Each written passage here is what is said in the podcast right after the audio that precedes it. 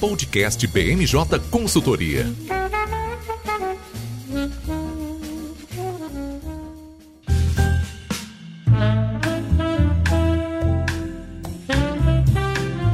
Olá, olá, eu sou Raquel Alves, consultora em análise política na BMJ e hoje eu aceitei o convite para ser a host do nosso podcast BMJ. E no meu primeiro dia de apresentadora, nós vamos conversar sobre os discursos dos presidentes Jair Bolsonaro e Joe Biden na Assembleia Geral da ONU, que no caso do brasileiro resultou em mais uma ação na Justiça Eleitoral por abuso de poder político e econômico na corrida eleitoral. A campanha aqui no Brasil segue quente, nós vamos conversar sobre isso também, vamos conversar sobre caça aos votos, conversar sobre os movimentos das campanhas para conseguir mais voto, para virar voto, para estimular o voto útil, para não perder voto, tudo que envolve eleição nesses últimos dez dias que antecedem primeiro turno. E por fim, vamos falar de economia. Esse assunto que é o assunto que preocupa todos os brasileiros, porque o nosso cenário para os próximos anos é muito desafiador. Na quarta-feira, há 11 dias da eleição, o Comitê de Política Monetária do Banco Central interrompeu o mais alto ciclo de alta da Selic e manteve os juros básicos da economia em 13,75%. Então a gente vai conversar sobre os porquês dessa interrupção, sobre o futuro, sobre se a gente pode pensar em um período de manutenção da taxa, se é cedo para falar em queda da taxa, Vai ser uma conversa ótima. Para essa conversa, nós chamamos aqui três dos nossos especialistas. Nicolas Borges vai nos ajudar a entender o impacto dos discursos da ONU no Brasil e no mundo. Seja bem-vindo, Nicolas, e obrigada por estar aqui de novo com a gente no podcast. Oi, Raquel, um prazer também estar aqui no podcast hoje, dirigido por você. Ai, obrigada. Para falar de eleição, pesquisa, debate, voto útil, primeiro, segundo turno, nós convidamos o nosso consultor em análise política, que na semana passada era o nosso host, Érico Oyama. Olá, olá, Érico, seja bem-vindo também. Oi, Raquel, obrigado. Uma honra também participar aqui da sua estreia como apresentadora e bora discutir eleições. E para falar de economia, o nosso consultor Mauro Katzaniga, com quem eu tenho a honra de dividir o podcast pela primeira vez. Oi, Mauro, tudo bem? Oi, Raquel. Oi, pessoal. Tudo certo. Para começar, a gente vai falar de ONU, né? O presidente Jair Bolsonaro, ele esteve em Londres, né, para participar das cerimônias fúnebres da rainha Elizabeth II e foi direto da Inglaterra para os Estados Unidos para abrir a Assembleia Geral da ONU, como acontece todos os anos, né? O Brasil é que abre a Assembleia Geral. Tanto em Londres como em Nova York, o presidente foi além do protocolo, né, e resolveu encontrar apoiadores, chegou a fazer um pequeno comício ali na embaixada de, do Brasil em Londres, e isso acabou resultando em decisões da Justiça Eleitoral que, inclusive, o impedem de usar as imagens das viagens durante essa fase final da campanha. O que nos parece, né, eu acompanhei esses discursos, eu estava né, acompanhando tudo aqui para fazer as análises da BMJ, é que o presidente, mais uma vez, falou só para o grupo dele, não conseguiu expandir o espectro, avançar para outros votos. Bom, para começar, ele falou de campanha, né? Não falou dos grandes temas globais que era o que era esperado. Mas ele, ao fazer isso, ele parece não ter avançado além do campo que ele está acostumado a jogar. Não sei se você tem essa mesma impressão, Nicolas. Como que você vê essa, essa participação do Bolsonaro na ONU? Certo, Raquel. Acho que um dos fatos muito interessantes é que tanto a passagem do Bolsonaro é, por Londres quanto em Nova York, na Assembleia Geral da ONU, é mais um, como você estava mencionando, né? Mais um movimento para pessoas convertidas. É, o presidente ele enfrenta bastante dificuldade em conseguir dialogar com outros segmentos do eleitorado brasileiro. Esperava-se que a sua agenda internacional, de alguma forma, pudesse ajudar o presidente nesse sentido de encontrar novos grupos, mas, como sempre, o presidente aposta principalmente em discursos que só têm efeito, efeitos práticos dentro de uma bolha já restrita, que é o seu eleitorado ideológico, né? E um eleitorado que hoje gira em torno dos 27, 30% da população brasileira. Né? O que é a Assembleia Geral da ONU? A Assembleia Geral da ONU é um espaço onde os Estados-membros da Organização das Nações Unidas se reúnem para discutir temas prioritários para o âmbito internacional e também apresentar algumas das propostas que cada país tem feito em relação a essa agenda urgente. Então, o discurso de Bolsonaro foi um mix entre uma campanha eleitoral mas também o que, que o Brasil está fazendo para mitigar impactos, como, por exemplo, essa ressaca da pandemia que ainda assola os índices econômicos do país e da região da América Latina como um todo, mas também fez alguns acenos aí sobre medidas que o governo vem implementando é, em torno dessas temáticas para tentar é, chamar a atenção não só do eleitorado brasileiro, mas também como uma forma de contrapor é, o que as pesquisas brasileiras apontam em relação às eleições deste ano, mas também alguns discursos tradicionais, principalmente da mídia internacional. Né? A questão, por exemplo, da Amazônia, é, em alguns momentos o, o, presidente Jair Bolsonaro, apesar de não citar diretamente o ex-presidente Lula, é, confiava, ainda confia, por exemplo, na sua vitória é, nas eleições deste ano, é, tentando aí conturbar é, o que, que as principais pesquisas de intenções de voto vêm dizendo nesse momento. Então foi um espaço onde o Bolsonaro apresentou, fez um discurso bastante eleitoral, mas seguiu o protocolo esperado aí dentro da Assembleia Geral da ONU. O que a gente conseguiu observar também é que, em comparação aos seus outros discursos, aos seus discursos anteriores, a gente poderia até dizer que Bolsonaro adotou um tom mais moderado. Eu lembro que na Assembleia Geral da ONU do, do ano passado foi justamente no auge da primeira grande manifestação do 7 de setembro. E também foi a estreia do Carlos França como ministro das Relações Exteriores. Então tinha um feeling muito grande de que não, com o Carlos França, com a carta do Temer, rejeitando aí esses atos das mobilizações de 7 de setembro, na ONU, o presidente Bolsonaro vai adotar um discurso bastante moderado, o que não aconteceu. No entanto, esse ano, apesar do Bolsonaro não ter deixado de lado alguns pontos importantes, principalmente para sua campanha eleitoral, como declarar a sua rejeição ao que ele chama de ideologia de gênero, ao aborto, mas também uma ampla defesa, por exemplo, sobre a questão da posse e porte de armas, o presidente Jair Bolsonaro ele consegue trazer esse tom bastante eleitoral nesse momento. Outro ponto que eu gostaria também de chamar a atenção, Raquel, é pelo fato de que o presidente sempre utiliza desses espaços, e isso é uma, é uma retórica muito constante ao longo também da campanha eleitoral, e a gente percebeu isso com essas viagens que o Bolsonaro está fazendo durante o período eleitoral, de que qual é o discurso dele? O Brasil não, é, não está isolado no âmbito diplomático internacional. Essa é uma das principais táticas para tentar contrapor é, discursos e análises que apontam que o, o, o, governo brasileiro nesse momento se encontraria isolado. E o que, que a gente fala? Né? O que, que é esse isolamento diplomático? O que, que é esse isolamento internacional? O Brasil ele perdeu, o governo Bolsonaro ele perdeu a grande maioria dos seus aliados aí no âmbito internacional, dois deles, o presidente, o ex-presidente Donald Trump e também o premier de Israel que deixou é, o cargo nos últimos anos, né?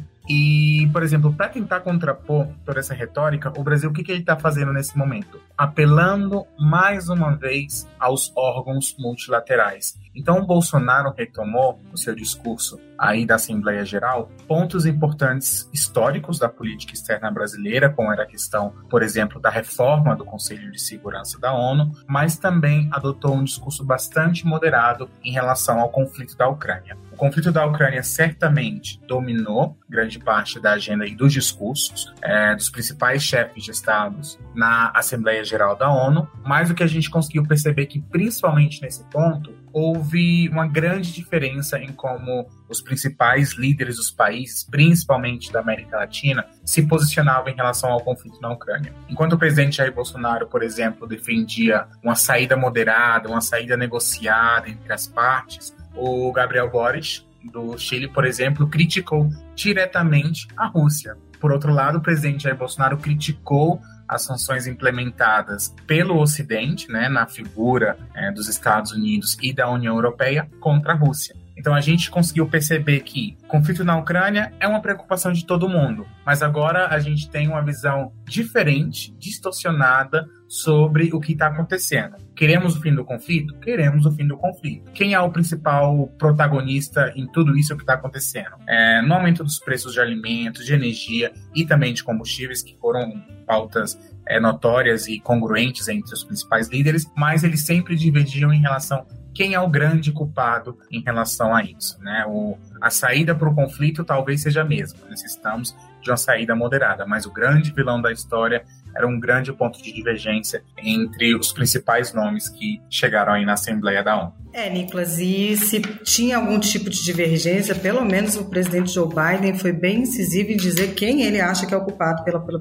por toda essa polêmica, por toda essa, essa consequência da guerra. Ele fez ataques bem fortes ao Putin, né? É, falou desse tema mundial, se posicionou como é esperado numa Assembleia Geral da ONU, de falar de temas mundiais, e não há um tema mundial que preocupa tanto o mundo agora como o conflito e as consequências, sobretudo a insegurança alimentar, a insegurança energética que está sendo é, consequência dessa guerra, mas me parece também que o Biden também falou ali, olhando um pouquinho para o universo interno dele, ele também tem uma eleição de, de meio de mandato para lutar, parece que é, falamos para o mundo, mas me deu a impressão de que isso os dois tiveram em comum na ONU. Estou com uma interpretação equivocada? Me corrija, por favor, se eu estiver errada. Está corretíssima, Raquel. Tanto Bolsonaro quanto Biden, eles estão aí numa esteira bastante delicada. Né? Eu até incluiria, por exemplo, também o presidente da Argentina, Alberto Fernandes, que passam por alguns momentos de instabilidade política em cada país, né? Brasil, Argentina Estados Unidos, eles estão se aproximando de um período muito importante para os mandatários em exercício. Em outubro, a gente tem as eleições presidenciais aqui no Brasil e em novembro nós temos as midterm elections, quando a Câmara dos Representantes e o Senado Federal nos Estados Unidos eles se renovam. Então, o presidente Biden ele precisa de uma certa forma trazer esse apelo é, sobre os impactos do conflito na Ucrânia como uma das formas de mobilizar também o não, não só o mercado, mas também o eleitorado doméstico nos Estados Unidos. E por que, que isso é importante? É, eu lembro que durante a, a, campanha entre Biden e Trump, uma das coisas que a gente sempre citava é talvez a gente tenha uma linha divergente, uma, uma linha divergente no campo econômico, Biden e Trump, eles podem adotar posturas diferentes em algumas matérias sobre inflação, foi justo também no auge da pandemia, então havia é, muitas diferenças sobre como seria tratado a questão da crise sanitária do coronavírus, mas um discurso que é comum tanto entre o eleitorado como em políticos dos republicanos e conservadores são a questão a, a, é a questão das guerras, né? Então esses conflitos internacionais que de uma forma atingem diretamente os Estados Unidos é um discurso que a população norte-americana compra quase que fielmente tanto o eleitorado democrata quanto o eleitorado dos republicanos, né? É, eu costumo dizer que, por exemplo, essas pautas de guerras, né, o protagonismo dos Estados Unidos é, nessas pautas de guerra, seja pela resolução ou por uma participação direta nesses conflitos, muitas das vezes é quase que uma política de Estado, independente das mudanças que a gente tenha na Casa Branca, a questão de conflitos e guerras vai ser sempre uma pauta que mobiliza não só o eleitorado, mas também as principais discussões a nível é, doméstico por parte de Washington nesse sentido. E o discurso do Biden chega justamente no momento em que o Putin ele convoca alguns reservistas para tentar aumentar a participação da Rússia dentro desse conflito. E por que, que isso aconteceu? Lá na Rússia também o Putin está enfrentando uma situação bastante delicada. Então, o Putin não tem só agora essa pressão internacional por parte do Ocidente, senão que existe uma pressão interna, doméstica, sobre caramba, a gente já está há quase sete meses aqui no conflito e a população não vê tão pouco resultados concretos, né? Então ele convoca grande parte dos homens reservistas e agora ele basicamente teria que, ele teria que mudar o discurso sobre a guerra. Primeiro, o conflito foi tratado como uma operação uma operação especial. Mas agora, com essa convocação, a grande probabilidade é de que a Rússia passe a, entregar, inter, passe a interagir as suas políticas públicas e entender o conflito agora como uma ameaça à sua segurança interna. Então, até mesmo entre os próprios aliados, o Putin vem sofrendo resistência, porque o conflito na Ucrânia não trouxe os resultados que Moscou esperava, aí não só para a popularidade, mas também os efeitos esperados por Putin e seus principais aliados. Então, também Putin está numa pressão bastante delicada devido aos conflitos proporcionados pela crise. E conflitos que parecem que não tem data para acabar, né, Nicolas? Porque eu lembro que em alguns meses atrás em algumas conversas que eu tive, havia uma certa expectativa de que esse conflito acabasse agora por setembro, isso teria inclusive impactos, havia muita expectativa dos impactos que o fim da guerra, até no máximo setembro, teria sobre a nossa eleição. E a guerra não acabou, não há previsão de quando a guerra vai acabar, e nós estamos aqui em pleno reta final do nosso processo eleitoral, né? Porque ainda que tenhamos segundo turno, a eleição está logo ali, daqui a 10 dias do primeiro turno, e no final de outubro, se tiver segundo turno, e teremos uma eleição num mundo com guerra, né? É, é triste que esteja acontecendo, mas não, não consigo vislumbrar nenhum fim nesse sentido. Você consegue ver algo assim? É bastante complicado, né? A gente também é como você falou, a gente apostava muito no fim do conflito, principalmente por causa das consequências do conflito no âmbito da cadeia a nível global. Então a gente consegue perceber que talvez essa disputa entre Ucrânia e Rússia, que envolve inúmeras questões, né, questões econômicas, mas também questões culturais, é, não chegue a um conflito tão cedo, não, não chegue a uma resolução tão cedo quanto se espera. Então acho que vai requerer aí dos, dos países, principalmente afetados por esse conflito respostas mais domésticas que internacionais nesse momento, principalmente esses países que hoje é, enfrentam a proximidade de períodos eleitorais, como é o caso do Brasil, dos Estados Unidos e também da Argentina. Isso vai requerer, de fato, um esforço muito mais significativo no âmbito doméstico do que no âmbito internacional, já que até mesmo essas ações do âmbito internacional elas têm provocado um efeito contrário do que o Ocidente espera para algumas temáticas, né?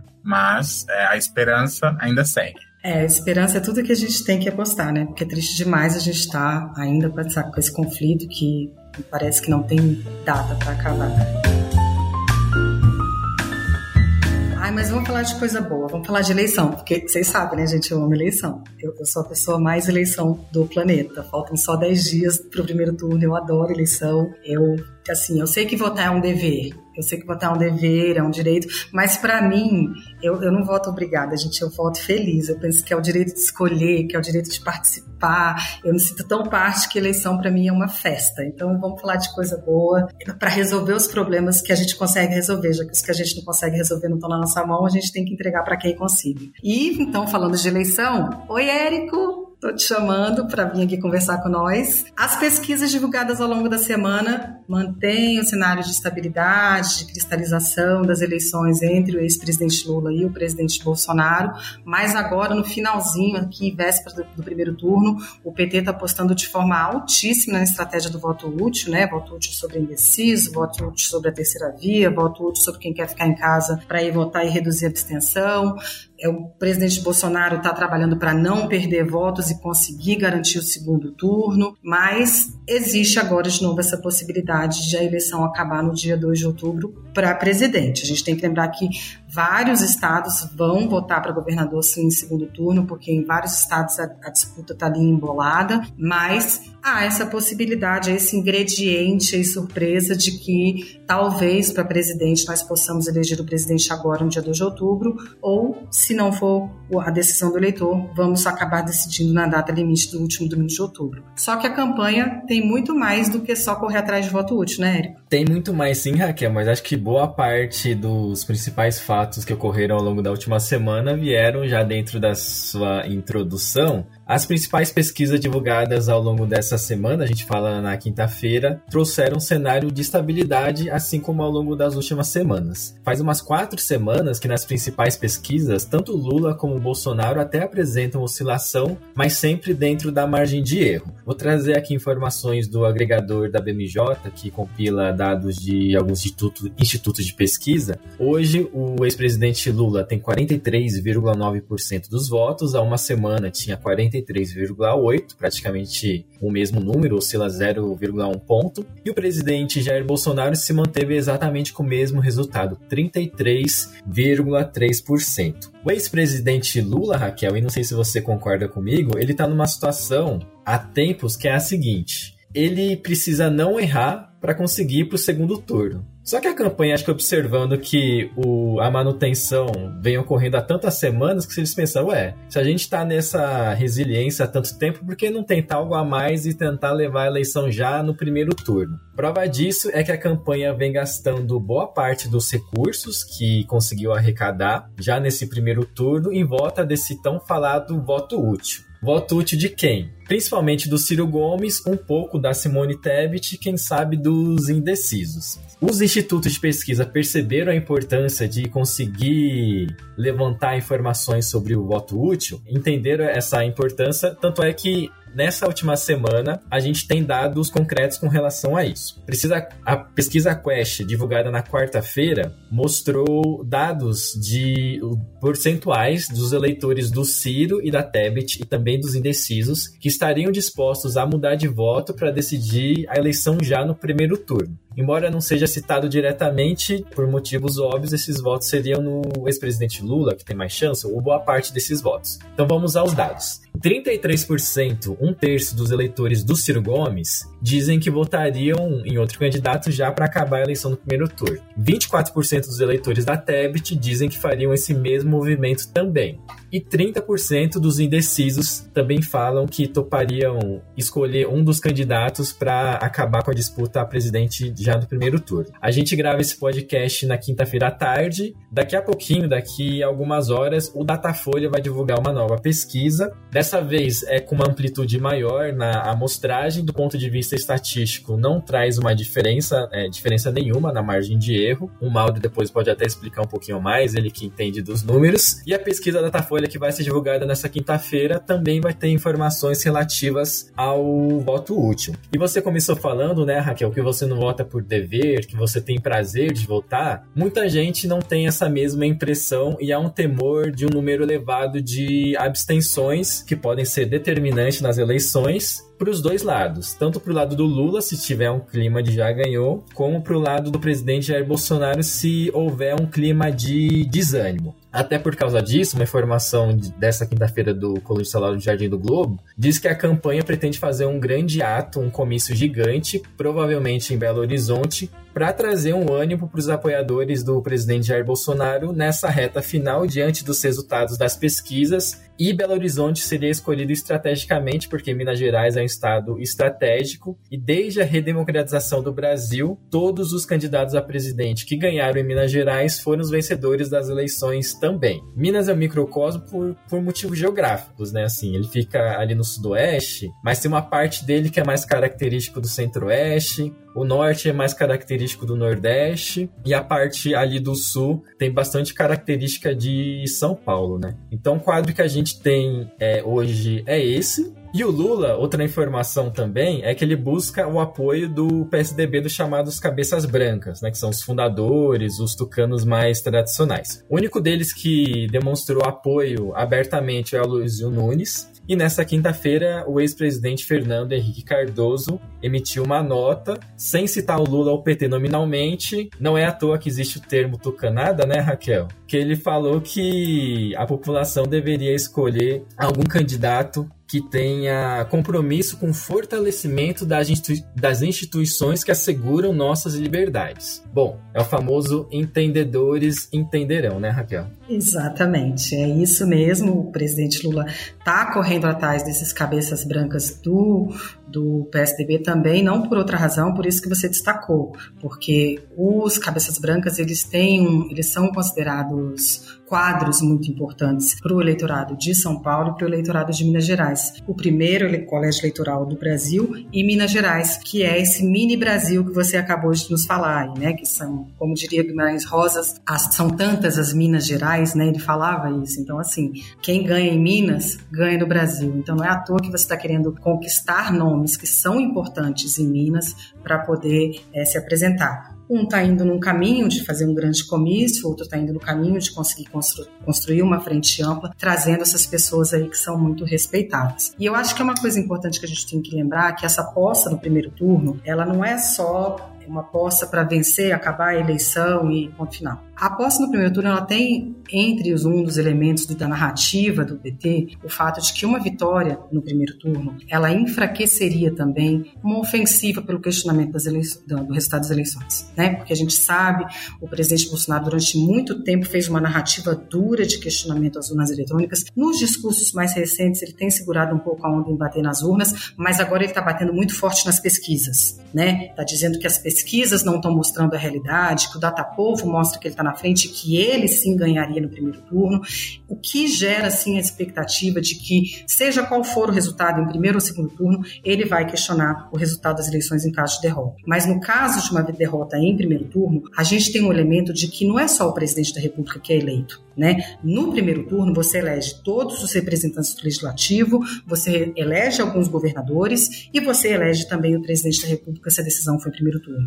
Então, você questionar, você acusar as urnas eletrônicas de ter tido algum tipo de fraude nas eleições no primeiro turno, fica muito mais complicado. Não é à toa que o PT está fazendo essa aposta toda para tentar decidir a fatura agora, no dia 2 de outubro. Mas, né, cabeça de leitor a gente tem que esperar, porque é na hora lá que aperta o númerozinho e confirma e ouve o tiririri da urna, né? Não, não tem como a gente pensar em resultado antes da hora. E esses últimos dias de campanha tem muita coisa. Tem debate, tem propaganda eleitoral, tem os grandes comícios finais para serem realizados. É, é, é uma hora de que parece que refusão total. É, e o voto útil é difícil de ser mensurado porque tem muito eleitor que decide pelo voto útil no caminho pro local de votação, né? Você fala, ah, vou votar no cara que tem mais chance ou na, na cara que tem mais chance, né? É, outro movimento importante que a gente teve nessa última semana, nessa busca do voto útil, foi uma reunião barra entrevista barra fotografia importante do ex-presidente Lula, junto com oito políticos que já foram candidatos à presidência.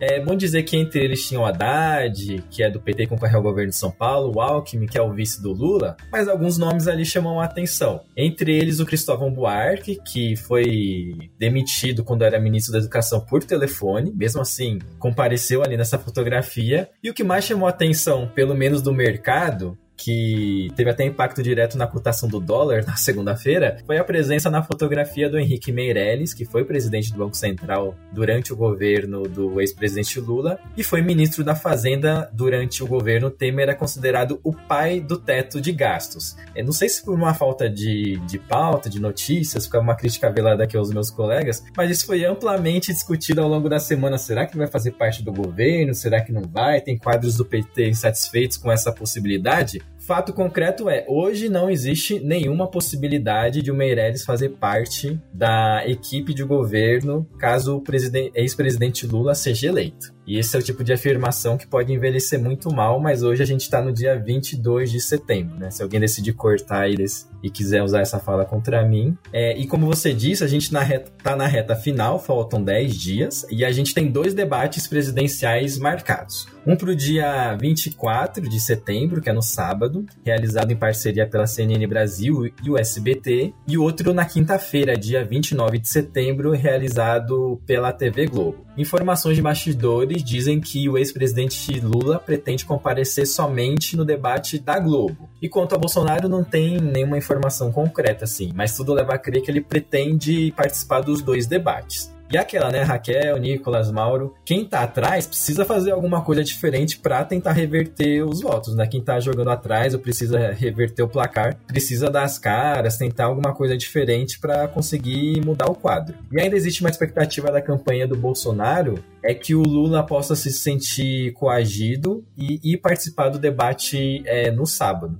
Só para lembrar, o único debate presidencial que a gente teve foi na Band, no fim de agosto, e até os 45 do segundo tempo não era possível saber se os dois principais candidatos iriam comparecer. No fim das contas, eles, eles compareceram. Só para falar rapidamente da, da estratégia do Bolsonaro, uma avaliação geral é que ele precisa furar a bolha, parar de falar para além daqueles dos, do, do, do secto que o apoia de, de maneira irrestrita. E a gente percebeu esse movimento no podcast da semana passada para jovens cristãos, quando ele falou pela primeira vez, admitiu que teve algumas falas é, das quais ele não se orgulhava, que ele falou durante o auge da pandemia. A gente foi até bastante cético com essas falas e não durou mais que uma semana essa postura Bolsonaro paz e amor, porque na visita a Londres ele falou do Datapovo e que acredita que vai vencer as eleições no primeiro turno com no mínimo 60% dos votos. Então aquela postura mais contida de evitar ataque direto ao sistema eleitoral brasileiro teve um período reduzido. E o que se fala nos bastidores é que o presidente Bolsonaro ele é muito resistente a ouvir aconselhamentos mesmo que for de aliados, né? Por isso que o staff da campanha, em certos momentos, fica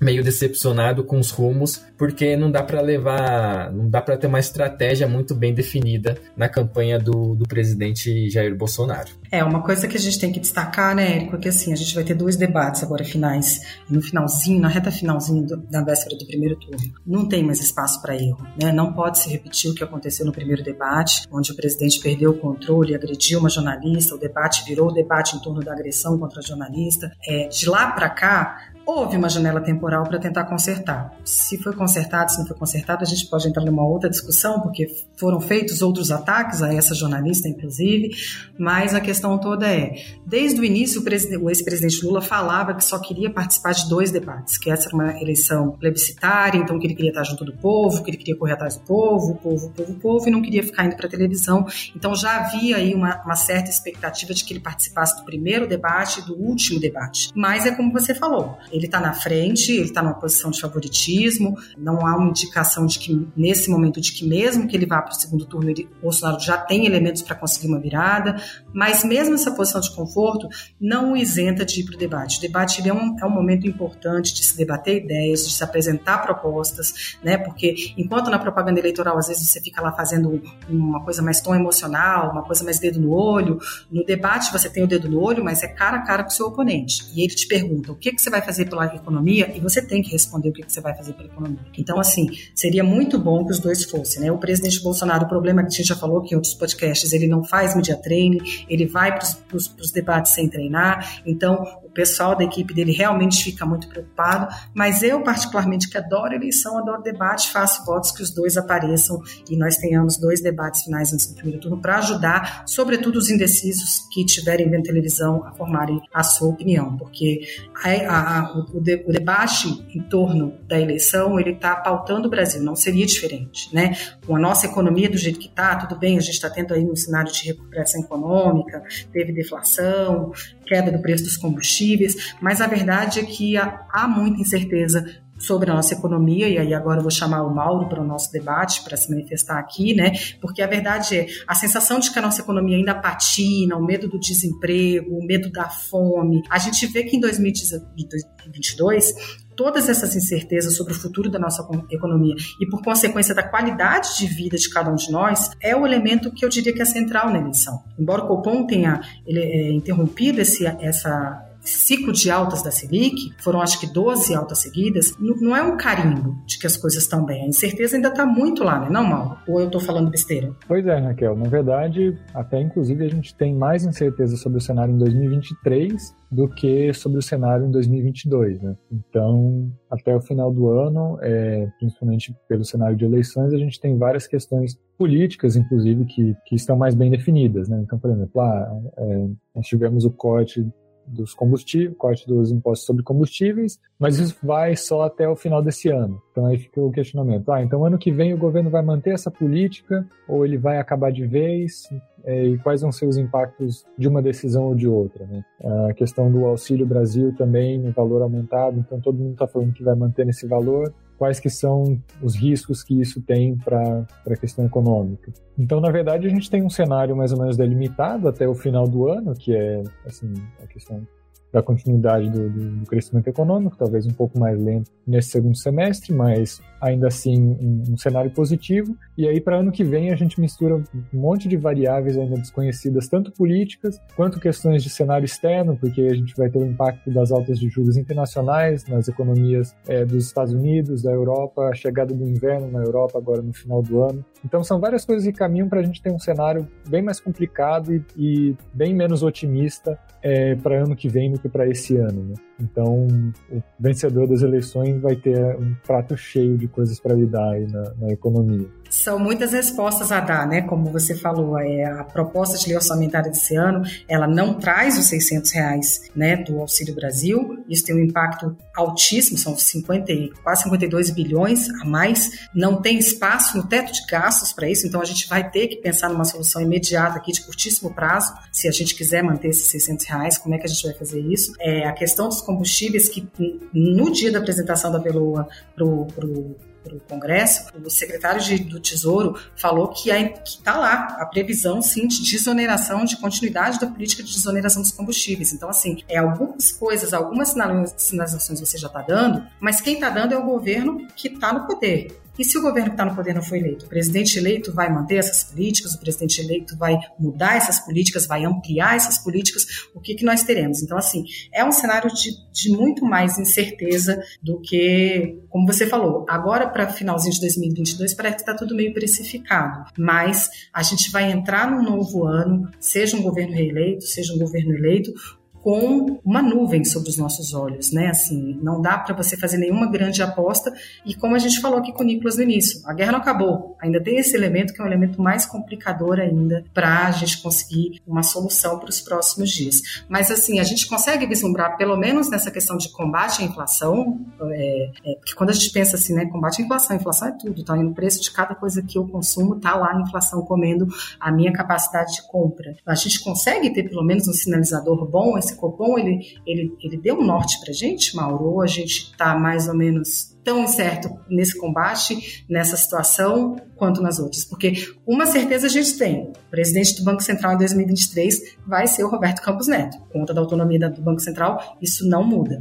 Mas essa parece ser a nossa única certeza. Né? O que mais a gente pode, pelo menos, pensar para o ano que vem? Bom, a gente pode tentar pensar em algumas coisas que já estão melhor estabelecidas, né? Então, alguns cenários, algum, algumas variáveis de referência aí. Então, é, quanto à questão, por exemplo, do próprio teto de gastos, que é uma, é uma questão relevante, então, por exemplo, tanto para os dois principais candidatos, né, para o Lula e para o Bolsonaro, praticamente todo mundo já, já antevê que vai ter algum tipo de mudança na, na, na regra de gastos. Né? Então, o Lula tem falado desde o começo de sua campanha que quer flexibilizar uh, o teto de gastos, e o Bolsonaro, mais recentemente, por conta dessas políticas, é, praticamente, e algumas declarações recentes até do próprio Paulo Guedes, que, que já vem assim: bom, o governo provavelmente vai ter que fazer alguma alteração para conseguir encaixar esses gastos no orçamento do ano que vem. Então, essa questão fiscal ela serve como um estímulo à economia e com a, com a atividade econômica, o que é algo bom, mas isso vem ao custo de também gerar,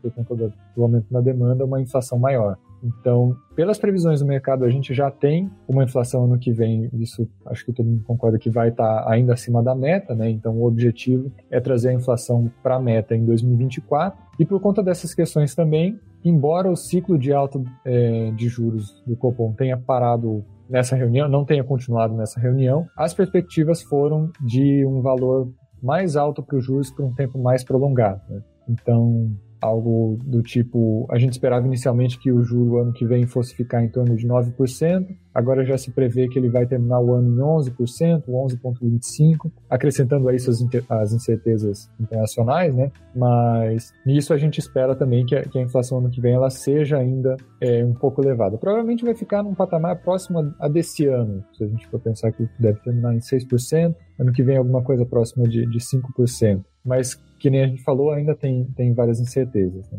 Eu vou para, para, parafrasear o Meirelles, né, que no dia que foi lá aderir à candidatura do Lula, falou que os desafios são enormes, mas ele quis passar uma mensagem de otimismo, né? Quis dizer, vai dar muito trabalho, tem muita coisa errada, é, a economia está sendo estimulada de forma artificial, mas dá para consertar. Dá para consertar, né, Mauro? Você que é o nosso economista aqui na mesa, dá para a gente encerrar o nosso podcast com otimismo e com esperança para 2023, seja qual for o governo, né? Mesmo com todas essas incertezas, ainda tem alguns pontos positivos que a gente consegue, consegue enxergar, né? Um deles acho que é é interessante, acho que acaba inclusive caindo no mérito do atual governo, mas é que mesmo com cenário de pandemia, o, o desempenho econômico do Brasil ele surpreendeu em relação ao que era esperado inicialmente. Né? Então, mesmo se a gente for pensar esse ano, considerar as previsões iniciais, o Brasil ele teve um desempenho melhor do que era esperado para o primeiro trimestre, para o segundo trimestre. Então, é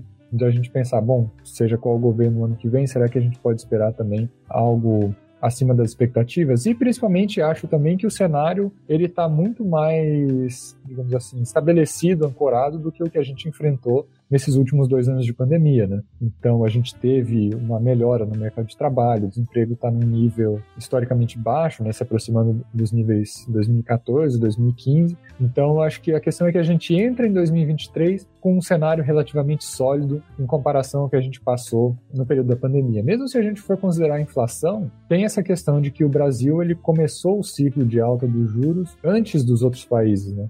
Então, os Estados Unidos, Europa, que estão é, experimentando inflação agora, levando os juros agora, o Brasil ele começou antes e o ciclo pelo menos por enquanto acabou, né? Pode o Copom não descartou que possa ter talvez um outro aumento se a situação piorar, mas a gente entra já é, na fase de de abaixar de novo os juros em 2023. Então, com certeza ainda tem algum ou outro ponto positivo para a gente enxergar nisso. E chama atenção, né, Mauro, é que no comunicado colocado no site do Banco Central logo depois da reunião, a informação de que a decisão não foi unânime, né? Foram houve dois componentes do comitê que foram favoráveis a uma elevação da taxa básica de juros em 0,25 ponto, por entender que a inflação, por mais que tenha sinais concretos de desaceleração, ainda é um fator é, que deve ser levado muito em consideração. No começo dessa semana, é, a gente estava discutindo no núcleo de economia que a gente tem aqui na BMJ e o Mauro mesmo trouxe uma informação que faz todo sentido.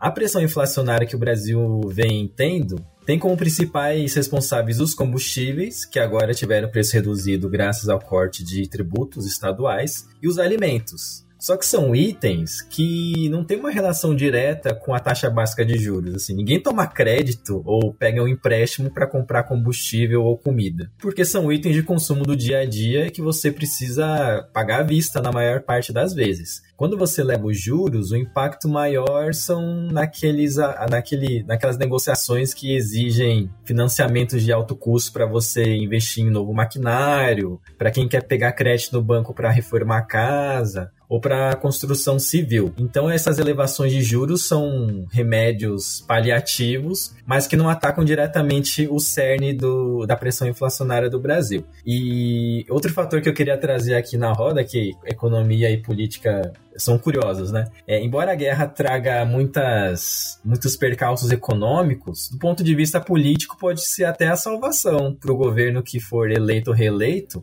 para conseguir custear o Auxílio Brasil de 600 reais. Por que, que eu falo isso? Nesse ano, o governo Bolsonaro conseguiu crédito extraordinário fora do teto de gastos, é, decretando calamidade pública com a justificativa de que a guerra entre a Ucrânia e a Rússia traz um impacto muito grande no preço dos combustíveis. A guerra ainda não acabou. É bem verdade que o preço dos combustíveis caiu graças ao corte que eu já citei há pouco. Mas, desde o começo da pandemia, houve muitas soluções criativas do Congresso em conjunto junto com o executivo, não descartaria, quem sabe, uma nova calamidade pública com justificativa da guerra para conseguir custear a manutenção do Auxílio Brasil em 600 reais. Olha, o Érico trazendo aí caminhos para a gente garantir a solução dos problemas logo depois do, do, das eleições, hein, gente? Eu também vejo desse, dessa forma, Érico. A gente está a construção, acho que para uma aprovação de uma mudança imediata na Constituição, para a gente poder acomodar esses 200 reais. E a gente não está falando de 200 reais, né? A gente está falando de mais do que 200 reais, porque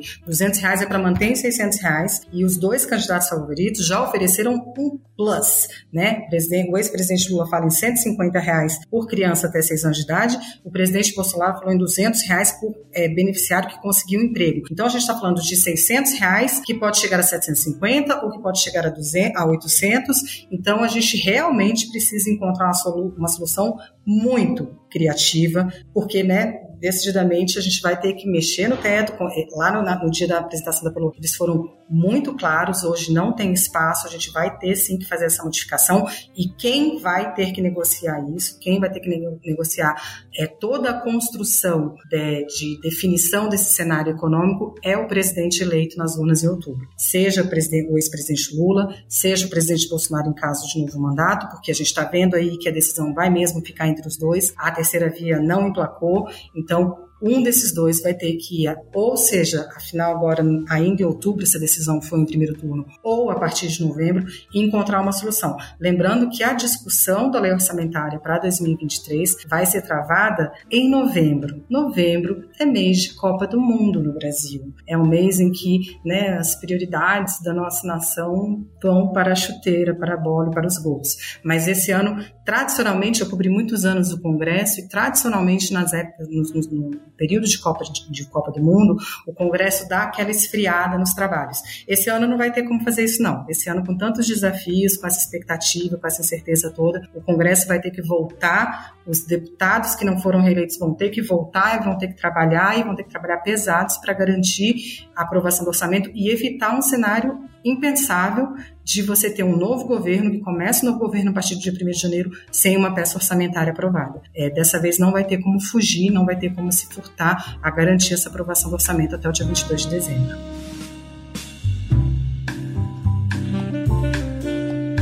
Eu queria agradecer a presença de cada um dos nossos especialistas aqui para esse bate-papo gostoso do nosso podcast. Eu fico até aqui e até uma próxima edição do nosso podcast PMJ. Tchau! Podcast BMJ Consultoria. Não deixe de acompanhar a BMJ em nosso site www.bmj.com.br e em nossas redes sociais.